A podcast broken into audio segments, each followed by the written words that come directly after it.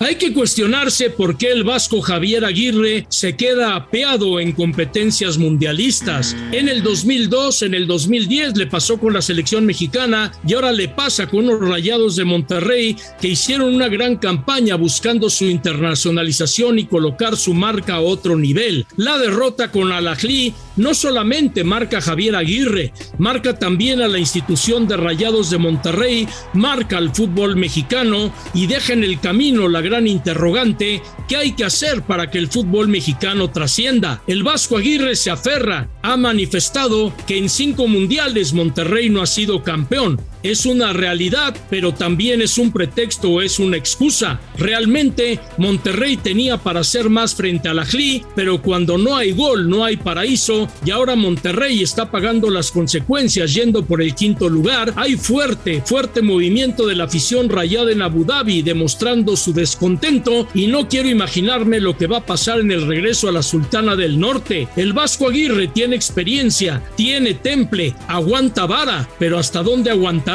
La directiva regia?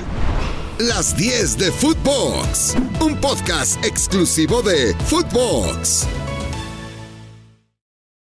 1. Las Águilas del América han caído en un tobogán. Había dicho Adame, no, no, no hay que tener alarma. Perdimos en la jornada 3 contra el Atlas, no hay por qué preocuparse. Y ahora que en la 4 perdieron con el San Luis, ¿ya se van a preocupar? Realmente el América no muestra un fútbol que lo llevó a las alturas en los dos torneos anteriores, aunque fracasó en la liguilla, y ahora San Luis le prende las alarmas rojas porque el América se vio abajo en el marcador 3 por 0.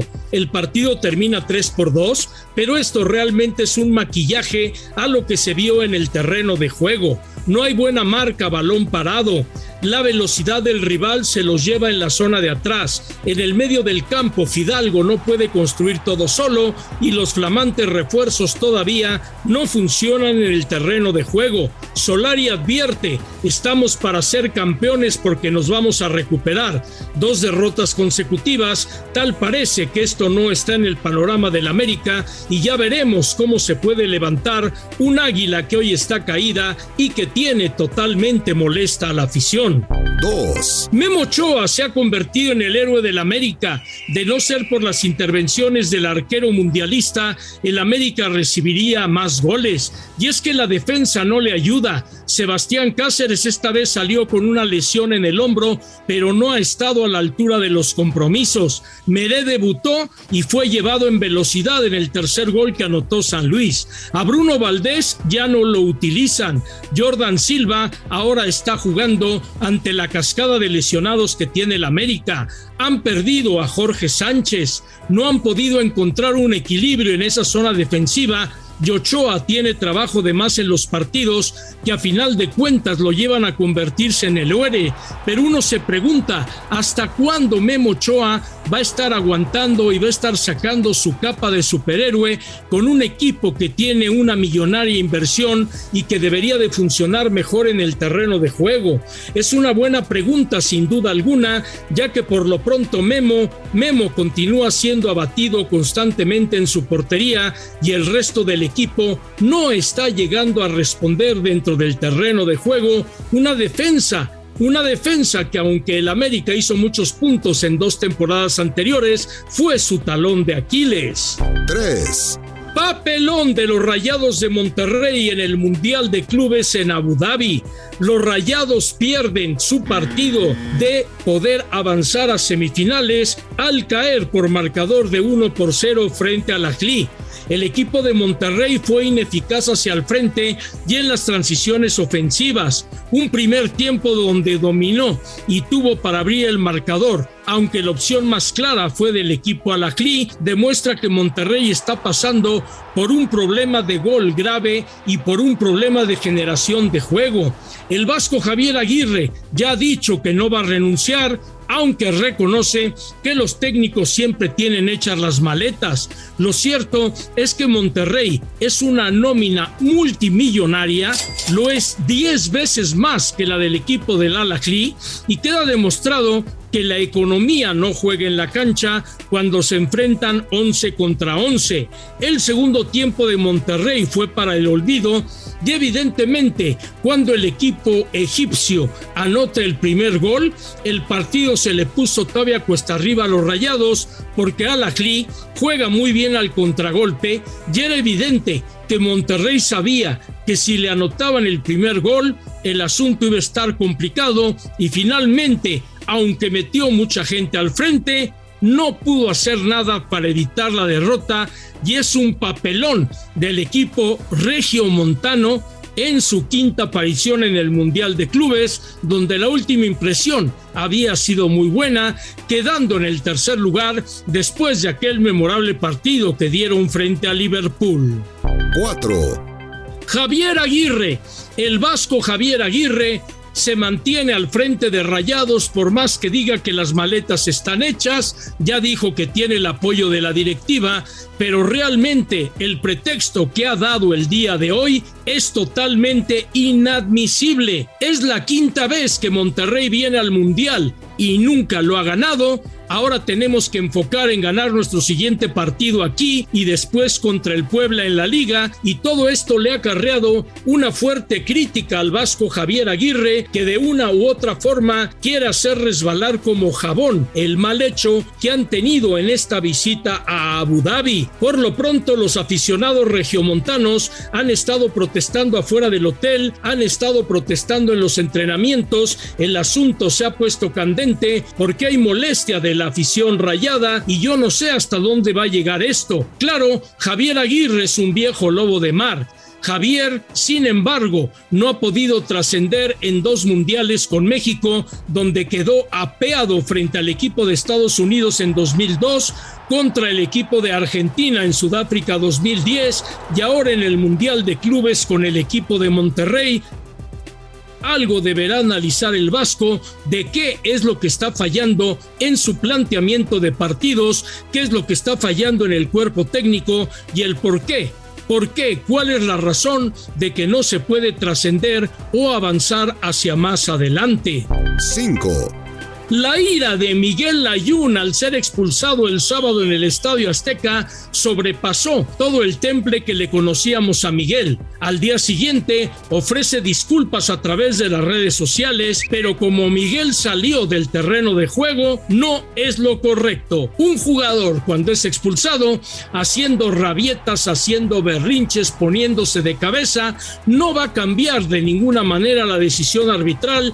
Miguel le discutió fuerte a Donay Escobedo y después hacia la tribuna hizo la seña de que los árbitros son malísimos y llevándose su brazo derecho como cortándose el cuello, diciendo que prácticamente lo habían acuchillado una vez más de parte del arbitraje y seguramente esto le va a traer consecuencias en la comisión disciplinaria a pesar de que haya ofrecido las disculpas en redes sociales. Miguel se salió totalmente de sus cabales y esto simplemente tendría una explicación. ¿Y sabe usted cuál es? La presión le ha llegado al tope al equipo de las Águilas del América porque las cosas no llegan a funcionar.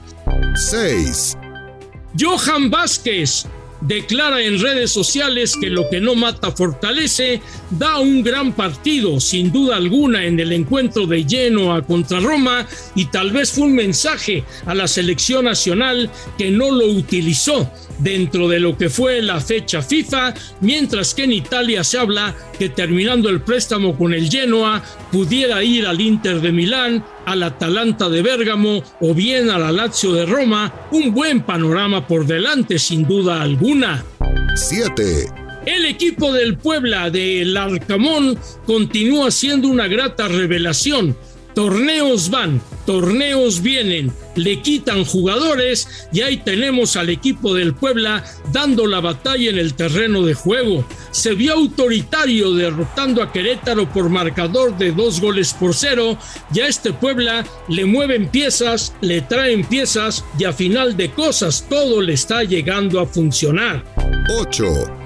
Javier el Chicharito Hernández hace una aparición a través de las redes sociales donde finge ser un alumno y cuando la maestra pregunta quién tuvo la culpa de que México sufriera para llegar a Brasil 2014, el Chicharito como alumno levanta la mano asumiendo que él se siente culpable de que México fue a la repesca contra Nueva Zelanda al haber fallado un claro gol en el partido contra Costa Rica en la visita a Tierras Ticas, cuando Víctor Manuel Bucetich finalmente después de ese partido fue removido como director técnico de la selección nacional. 9. Barcelona se ha puesto las pilas, ha contratado jugadores en el ataque y ahora se ha notado esto derrotando al Atlético de Madrid cuatro goles por dos. Puede ser el despertar catalán. Es cierto, le faltan piezas atrás, donde Piqué, el gran veterano, se continúa batiendo como él solo, pero a final de cuentas el equipo de Barcelona vuelve a despertar y lo de Xavi Hernández es totalmente de un caballero. Xavi le dice a la tribuna, dejen de estar silbándole a Dembélé. Sí, porque a Dembélé le han estado silbando muy fuerte precisamente a raíz de que estuvo manejando la circunstancia de que no le estaba gustando permanecer en el equipo y ahora que ha permanecido y ha sido silbado, evidentemente que Xavi Hernández ha salido en su defensa y me parece un acto muy caballeroso de parte del director técnico catalán que por lo pronto ha demostrado que como técnico en su primer desafío grande tiene bien puestos los pantalones y el Barcelona con esta victoria de cuatro goles por dos frente a este equipo del el Atlético de Madrid ha puesto ya al Barcelona en la zona de puestos europeos y esto sin duda alguna le viene muy bien al conjunto de Barcelona después de tanto desafío en donde ha fracasado en esta temporada. 10. Mohamed Salah llora, llora y llora porque Egipto falla dos penales y con ello no puede ganar la Copa Africana de Naciones que por fin para Senegal en la tercera fue la vencida. Vaya duelo en el terreno de juego. Por Senegal, Mané. Por Egipto, Salah compañeros en el equipo de Liverpool.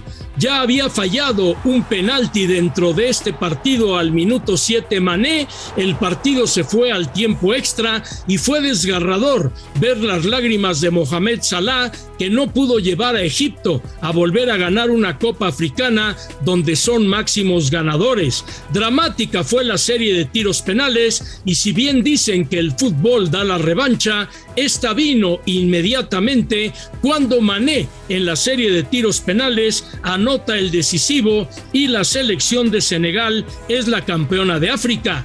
Pero déjenme contarle que en este partido se dio una situación totalmente inédita en el mundo del fútbol.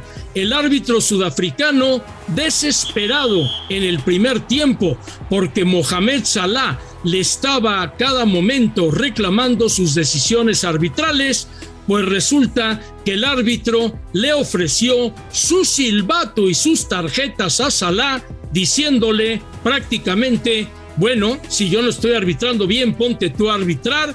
Y de ahí Salah se calmó durante todo el partido. Vaya momento este que se vivió en la Copa Africana de Naciones, donde todo puede llegar a sorprender y en esta ocasión, pues a final de cuentas, no pasó absolutamente a mayores. Nos vamos a tiempos extras. Y hoy tenemos tiempo extra, sí, tenemos una más porque se dio tiempo de compensación.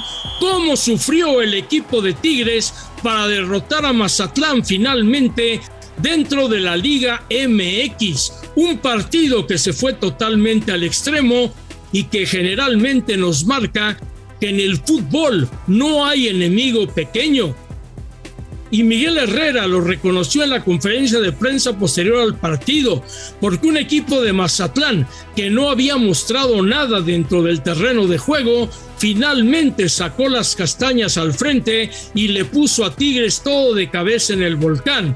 Un equipo de Tigres que tiene una gran plantilla, que tiene un gran equipo y que a final de cuentas las cosas no se le llegaron a dar como debían para poder ganarle más cómodamente al Mazatlán. Un marcador justo, un partido de muchos goles para terminar la jornada dominical y queden claro que no hay rival pequeño, que los partidos hay que jugarlos en la cancha, hay que disputarlos a fondo y llegar hasta las últimas consecuencias. Estas son las 10 más compensación en Footbox el día de hoy. Hasta la próxima. Esto fue Las 10 de Footbox, un podcast con Fernando Schwartz.